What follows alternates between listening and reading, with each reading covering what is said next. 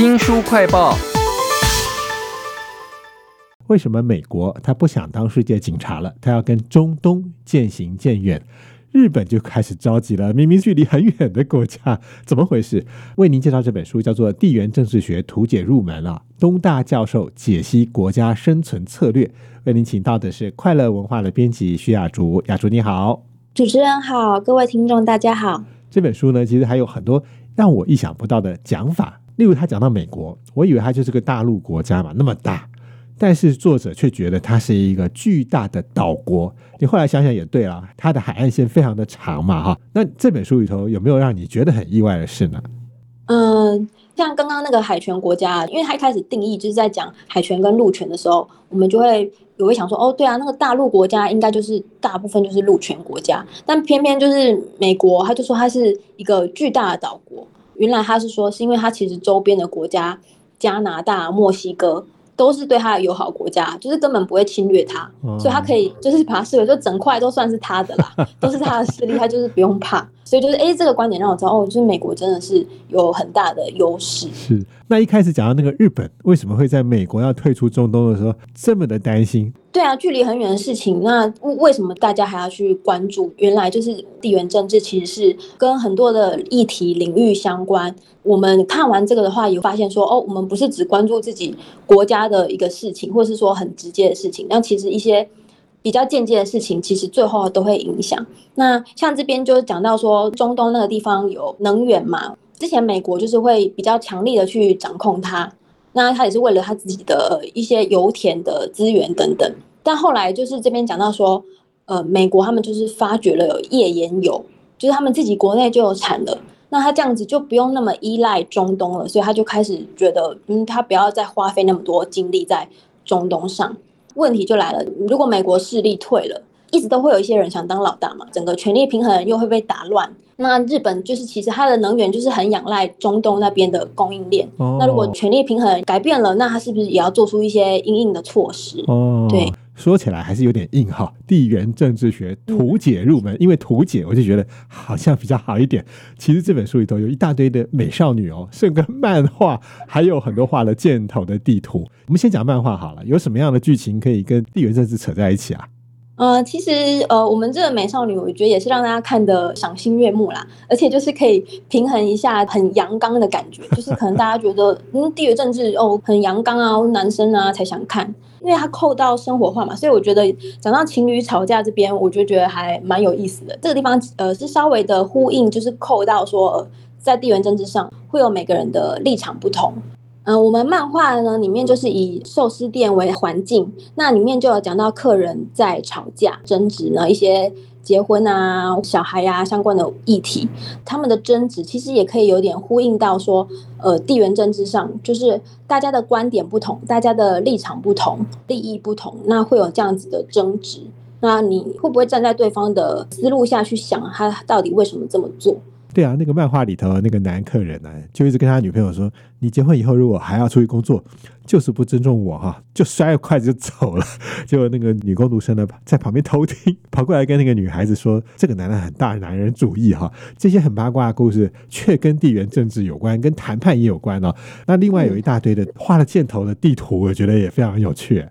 对，我觉得真的是用一个箭头就可以讲很多事。那就像我们在讲到伊朗、沙地阿拉伯他们的对立，那我们这边这个图呢，我也是印象蛮深刻，因为它真的是很多个箭头。那伊朗呢，跟伊拉克，它就是支持它的什叶派政权；那沙地阿拉伯对伊拉克，它就是支持它里面的逊尼派势力。就是会有这样子的关系，那但是呃，透过这这些图表的整合，我们就可以一次知道他们所有之政治立场。哇，一张地图啊，再加上了宗教的派系不同，哎，你马上就可以看懂了为什么这个国家要跟那个国家好或不好，都在这本地缘政治学图解入门当中哈。那还有一张图呢，我觉得非常漂亮，它讲到了珍珠项链 这个东西跟政治要扯在一起啊。哦，这里面呢，就是有两条海路，然后是他们。中国跟印度啊、东南亚这边之间的关系，就是他们各自有联合国家想要去扩张他们的海权。那中国呢，就叫做珍珠项链；那印度为了对抗中国，他们自己也就说，哦，我们也有一条钻石项链。那对他们都是就是为了说他们要经济联合起来，国家会更有势力、更强大这样子。所以就是印度跟中国之间就是要有一些对抗的关系。那一带一路又怎么回事呢？嗯，那这本书就是解释的很清楚。那我也是看了之后才懂，说哦，原来它是这样子啊。它一带呢，就是以前的那个思路。中国通西域的这条思路，他们希望这一次再重新再恢复它的光荣，再去打通，就是让它通往欧洲。那一路的地方呢，是海上的思路，就是他们也想要建立一些海上的航线，然后跟周边国家那一样，也是要通到欧洲，所以叫做“一带一路”。看到这本书，我才知道说，中国扩张这个“一带一路”，它其实有设下了债务的陷阱哦。它因为它就扩张这些交通路线，那它也会在。呃，这些相关的国家，他就说他提供资源的，帮他们建设嘛，铁路啊，或是投资设厂啊，就是那些国家觉得哦，跟他合作很好，然后也可以发展我们的经济。可是因为就是中国借钱给他们，那他们其实日后是有可能还不起的。那还不起之后呢，中国可能就会跟他们要求说，那你这边的交通枢纽，嗯，要给我，要给我租借权。然后可能一租借可能就是超级久的。那其实中国就等于是变相的就得到了这个。港口的使用权啊，或是一些重要的交通枢纽，还有就是中国跟它南部的这些国家呢，它就是会有利用水坝这个东西来影响。因为其实中国就是在上游，其实在上游就可以掌控一些呃水资源的问题。如果他们阻挡了水资源，那其实南部的国家就会很不好过。所以他们之间就是会有这种水资源的争议。那他现在就是利用建水坝，然后就是跟。